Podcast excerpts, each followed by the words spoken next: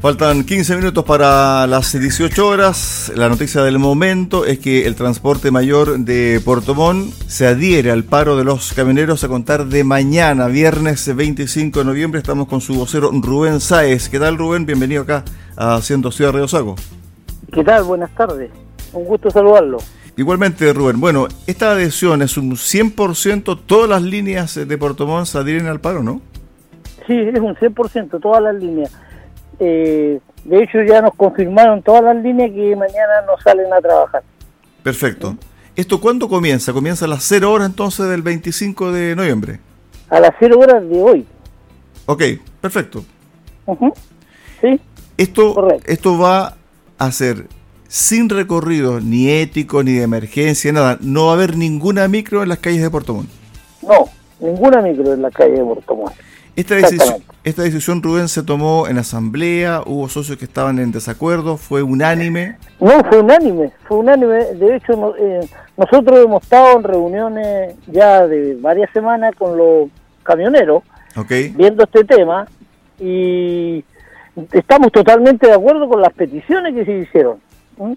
Entonces, porque realmente ya salir a trabajar es un caos, o sea, un conductor cuando sale a trabajar en la mañana ya está con un, con un gasto de 100, 120 mil pesos.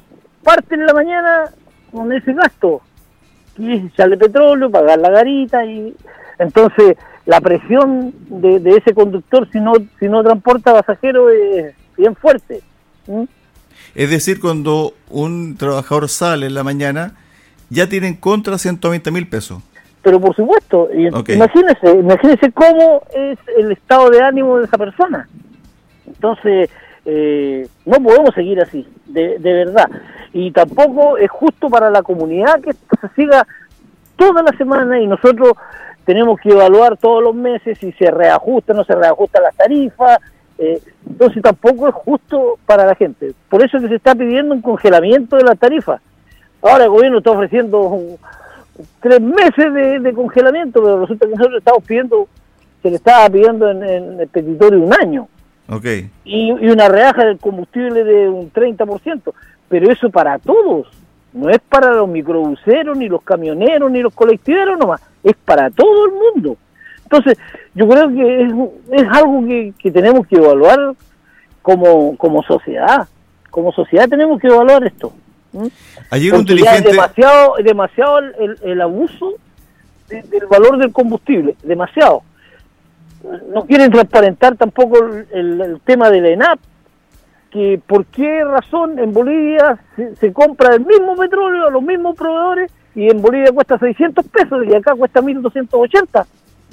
eso le iba a consultar, eso le iba a consultar, que ayer escuché un dirigente nacional y entregó este ejemplo donde el mismo producto que se vende en Chile en 1.200 pesos, 1.500 pesos, en Bolivia está a 600 pesos. Entonces se le pedía explicación al gobierno y el gobierno dice, bueno, tiene que ver también con el traslado, con eh, una serie de factores externos. Pero en definitiva, hoy día está el precio de la locomoción colectiva mayor en Puerto Montt a 800 pesos en promedio. 800 pesos. Ok. ¿En cuánto debería estar en relación a lo que vale ahora, por ejemplo? Es que si nosotros tuviéramos que si nosotros tuviéramos que subir todas las veces, nosotros estaríamos que estar, tendríamos que estar sobre mil pesos para poder, sobre mil pesos. Bueno, ayer el diésel... podemos cargarle la mano a la comunidad, o sea... Rubén... Sí, para nosotros sería súper fácil. Rubén, ayer el precio del diésel subió 1,6 pesos. y se prevé que la, la, próxima semana también haya otra alza. Ahora, si uno lo suma, evidentemente que no hay bolsillo que aguante. ¿Esta paralización va a ser durante todo el fin de semana o solamente el día viernes? Se va a ir evaluando día a día. Así que nosotros nos vamos a ir reuniendo todos los días y vamos a ir evaluando en la tarde si se continúa con el paro el otro día, no se continúa. Ahí vamos a ir viendo y viendo con los dirigentes si hay alguna respuesta de parte del gobierno también. Respecto al rubro de los colectivos, ¿ellos se suman o no? No sé, ahí yo eh, yo no me puedo pronunciar, o sea, ahí tienen que preguntarle al presidente de los... No, sí, pero que como usted mencionaba de que tanto ustedes como otros gremios habían tenido conversaciones con los camioneros, me imagino que sabía la postura de los colectivos. Nosotros, nosotros ayer, ayer tuvimos una conversación, una reunión, y ellos se sumaban al, a la paralización. Ok, pero lo importante es que mañana no va a haber micro en Puerto Montt. Eso es un hecho. Es, un hecho, exactamente. Ahora, la gente que tenga que trabajar, desplazarse, va a tener que utilizar otro medio de transporte, ¿no? Así es, así es.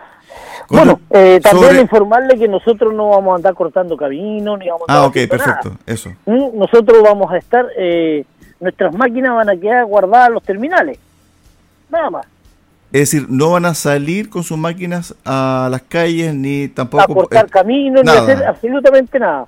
Bueno, ojalá que esto tenga pronta solución porque el conflicto ha ido escalando y también el gobierno ayer anunció la aplicación de la ley de seguridad del Estado. Ya van 27 querellas, además también de un par de detenidos en el norte, transportistas, camioneros. Pero esto pasa por una solución. esto, con, e, con, eso el gobierno va agravando más la situación y se va enardeciendo más la gente. Entonces, yo creo que no es una buena medida, no sé.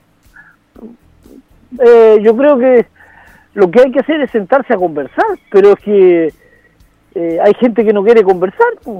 ¿Mm? Rubén, ¿qué sabes de la locomoción mayor en Chiloé?